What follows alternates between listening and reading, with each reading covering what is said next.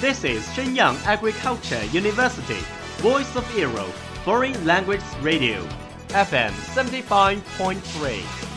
这里是沈阳农业大学时代之声外文广播，调频七十五点三兆赫。Travel around the Western world, get through your English panels, broaden your horizon. Welcome to VOE.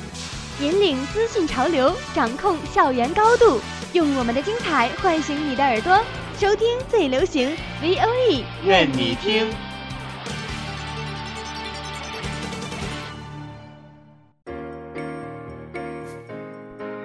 聆听音乐，享受人生，透过电影感知世界。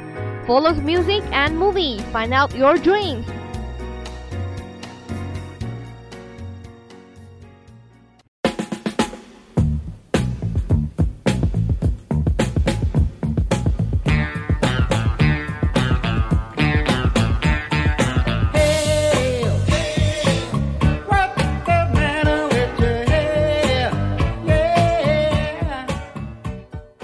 Hello, my dear audience. Welcome to M&M from VOE Foreign Languages Radio. I'm Bob. I'm Jenny. Today we are going to talk about a movie named Guardians of the Galaxy, which is a very famous one recently. And now here's the plot.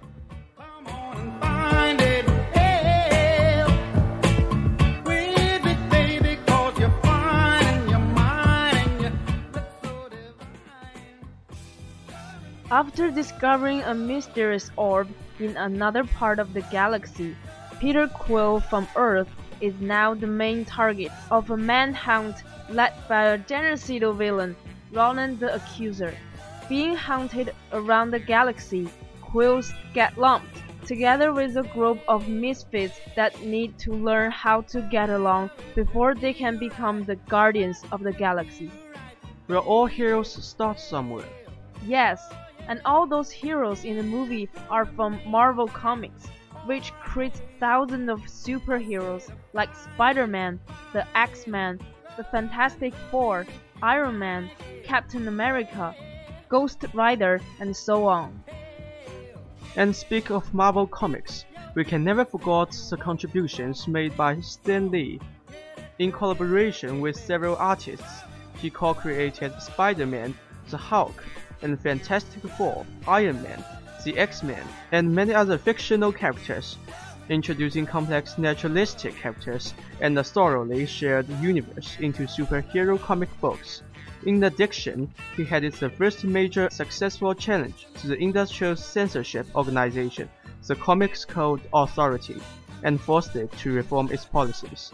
Lee subsequently led the expansion of Marvel Comics from a small division of a publishing house to a large multimedia corporation. Okay, and now let's focus on the lines in Guardians of the Galaxy. 每一部电影中都有许多经典的台词，它们如同珍珠般闪耀着，吸引着我们。现在，请欣赏。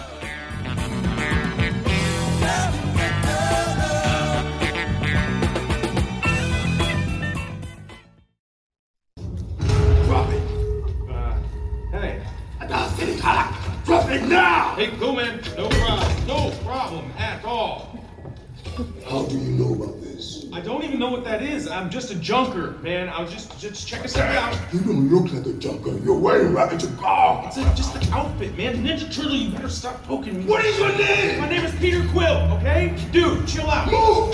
Why? Woman may have questions for you. Hey, you know what? There's another name you might know me by. Star Lord. Who? Star Lord, man. Legendary outlaw. Guys. Move!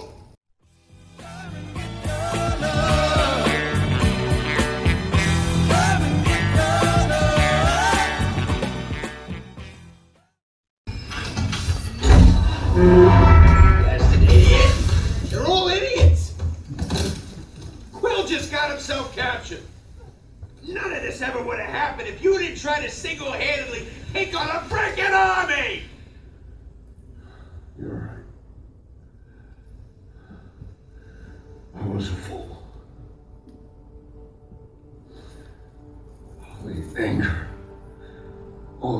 It's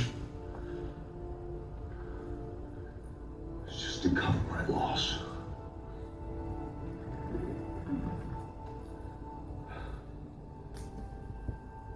Oh, boo hoo My wife and child are dead. oh, I don't care if it's me. Everybody's got dead people. It's no excuse to get everybody else dead along the way. Come on, Groot. Ronan has the stone. The only chance we got is to get to the other side of the universe as fast as we can, and maybe, just maybe, we'll be able to live full lives before that whack job ever gets there. I am Groot. Save them? How? I am Groot. I know they're the only friends we ever had, but there's an army of Ravagers around them, and there's only two of us.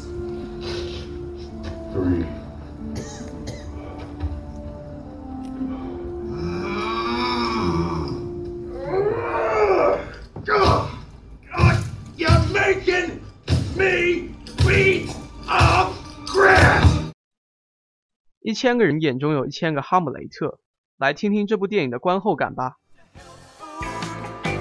I am into champagne. I've got to get you by tomorrow noon. Guardians of the Galaxy is nothing short of an amazing movie. If there's anything I can say, it's that it is the best superhero movie I've ever seen. Not only does it have the impressive set pieces and enough action to last you a lifetime, it has an emotional core and you actually get to care about each and every single character. Overall, this movie is filled with all the required thrills and spills, and is a first-class action movie. It also has a great mixture of comedic value and a deal of seriousness. The film's unlikely hero is Quill, an eccentric gunfighter in the Han Solo mode, who we meet stealing a metal orb coveted by the evil warlord Ronan. When he gets rid of his top assassin, the green skin Gamora, to recover the metal orb, the pair finds themselves locked up, along with the galaxy's most unlikely bounty hunters, a gun-toting raccoon and his sidekick who just happens to be a walking tree. All the actors do a great job at portraying their characters. They feel real beings. You get to know about them and their struggles, and you become attached to them. Every character in the movie got their time to shine, especially Rocket Raccoon, who is voiced perfectly. Everyone is pitch perfect in their roles, even Bautista. All in all, the film is brilliantly well done. Action scenes are engrossing and genuinely done. You generally worry about certain characters, and I, for one, was thrilled with it. Go see this. Midnight in the dunes of the Cape. And I'm the love. That is all for today's program. Thank you for listening. Bye.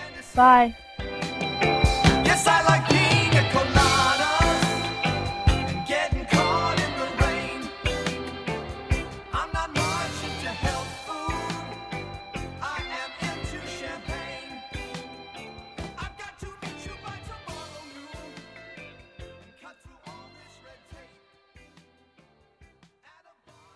That's all of today's programs. Thank you for listening.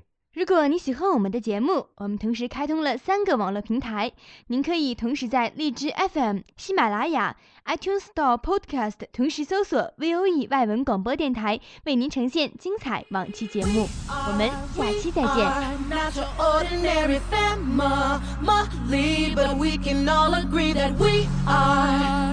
close as close can be. So it don't matter what it looks like, we look perfect to me. We got every kind of love, I feel so lucky indeed.